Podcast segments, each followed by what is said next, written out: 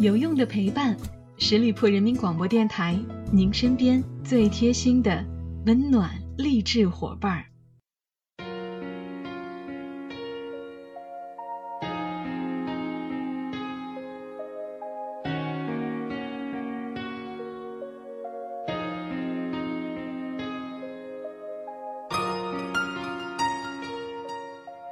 有用的陪伴，十里铺人民广播电台，您身边最贴心的温暖励志伙伴儿。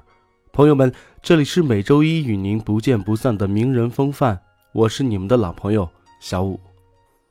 有人曾经说过，诺贝尔奖可能会迟到，但调侃村上绝不会缺席。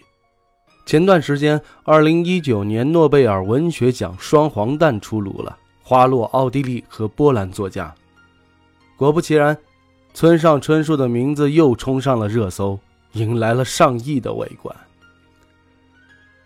今年是他陪跑的第十四个年头了，陪跑王、文学界的小李子等称号让他成为了诺贝尔文学奖的活招牌。每年诺贝尔文学奖公布前后的这段日子里，总有一群人为他操碎了心，调侃他似乎已经成了传统的节目。但他本人其实并不在意，几个月前还曾经公开表示说自己要努力写到九十岁。正如他说的那样，小说家这个职业，至少对我来说是无所谓胜负成败的。而这世上只有一种成功，就是选择自己喜欢的方式度过一生。村上春树曾经说过。其实人终其一生都在寻求某个宝贵的东西，但能找到的人不多。好在他是幸运的那一个。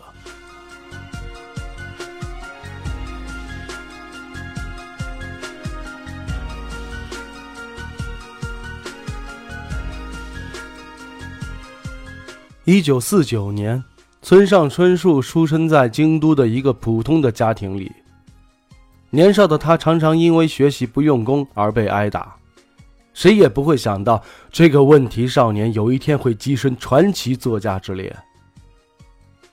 上了高中之后，叛逆的基因在身体里边肆意生长，除了在学校的学习时间，就是听音乐、读英文的原著、看电影、带着猫咪散步。而在前半生的三十年中，村上春树只是一个喜欢爵士乐、喜欢看书的普通男孩。用他自己的话来形容，就是长相不英俊，腿也不长，还五音不全，又不是天才，细想起来几乎是一无是处。而他眼中的一无是处，却是另一个人眼中的恰到好处。他与妻子高桥洋子相遇之后，交往不久就认定了彼此。但结婚和恋爱不一样，除了风花雪月，还有柴米油盐呢。有了爱情，怎样才能挣到面包，成了他人生当中要面临的第一个选择。而村上有了一个大胆的想法，不如把自己喜欢的爵士当成事业，开个酒吧，白天卖咖啡。晚上卖酒，和自己爱的人听爵士乐，人生乐事儿莫过于此。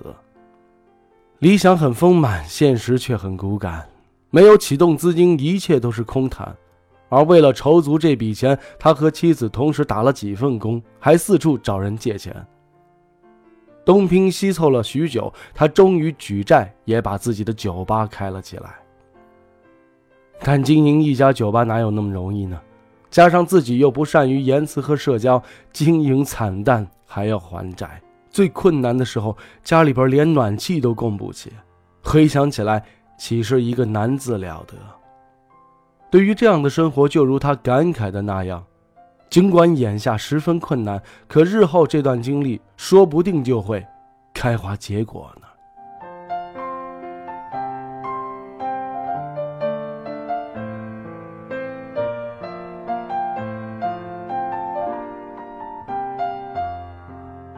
努力到了二十九岁的时候，生活终于如他所愿，渐渐好了起来。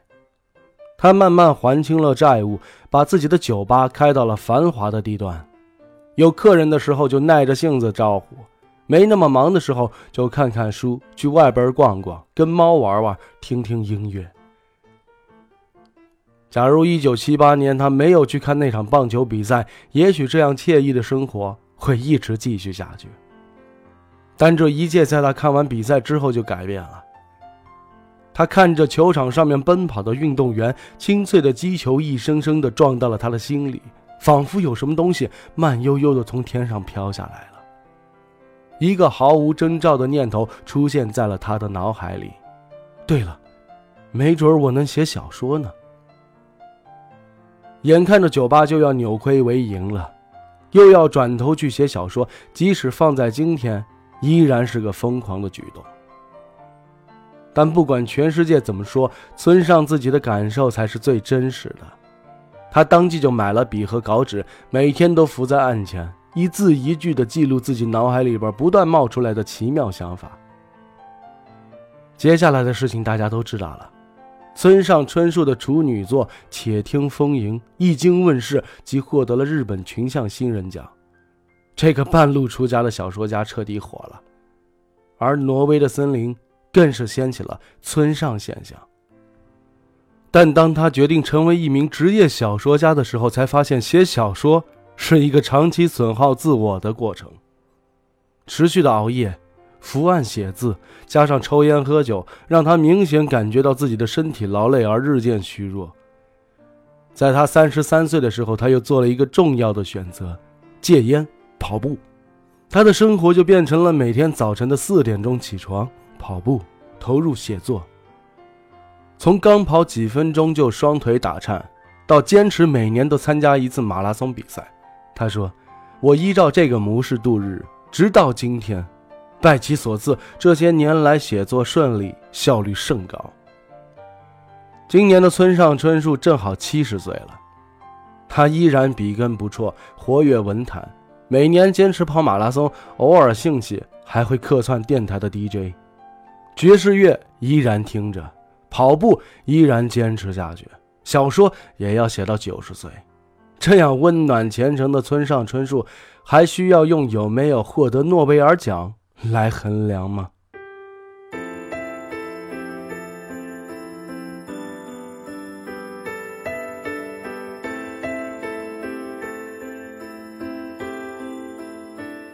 当你仔细回顾他的一生，就会发现，村上春树的成功秘诀早就已经藏在那些看似任性却坚定且不断为此努力的选择里。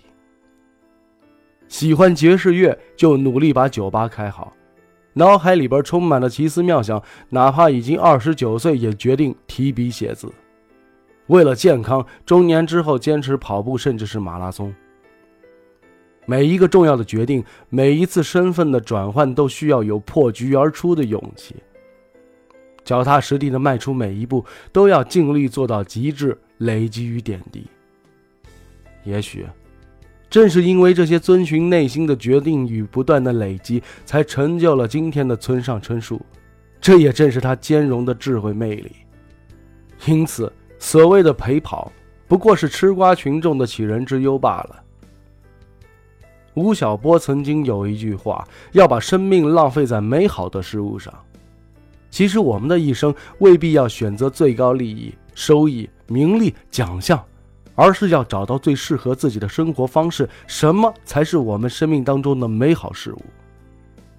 就像经济学家欧文·费雪说的：“我们追求的不是一刹那的最高幸福，而是幸福总量的最大化。”好了，亲爱的听友们，感谢大家收听今天的名人风范，希望小五给你带来的故事可以让你有所感悟。欢迎大家关注十里铺人民广播电台公众微信，在订阅号中直接搜索“十里铺人民广播电台”，点击关注就可以了。我们下期节目再会喽，拜拜。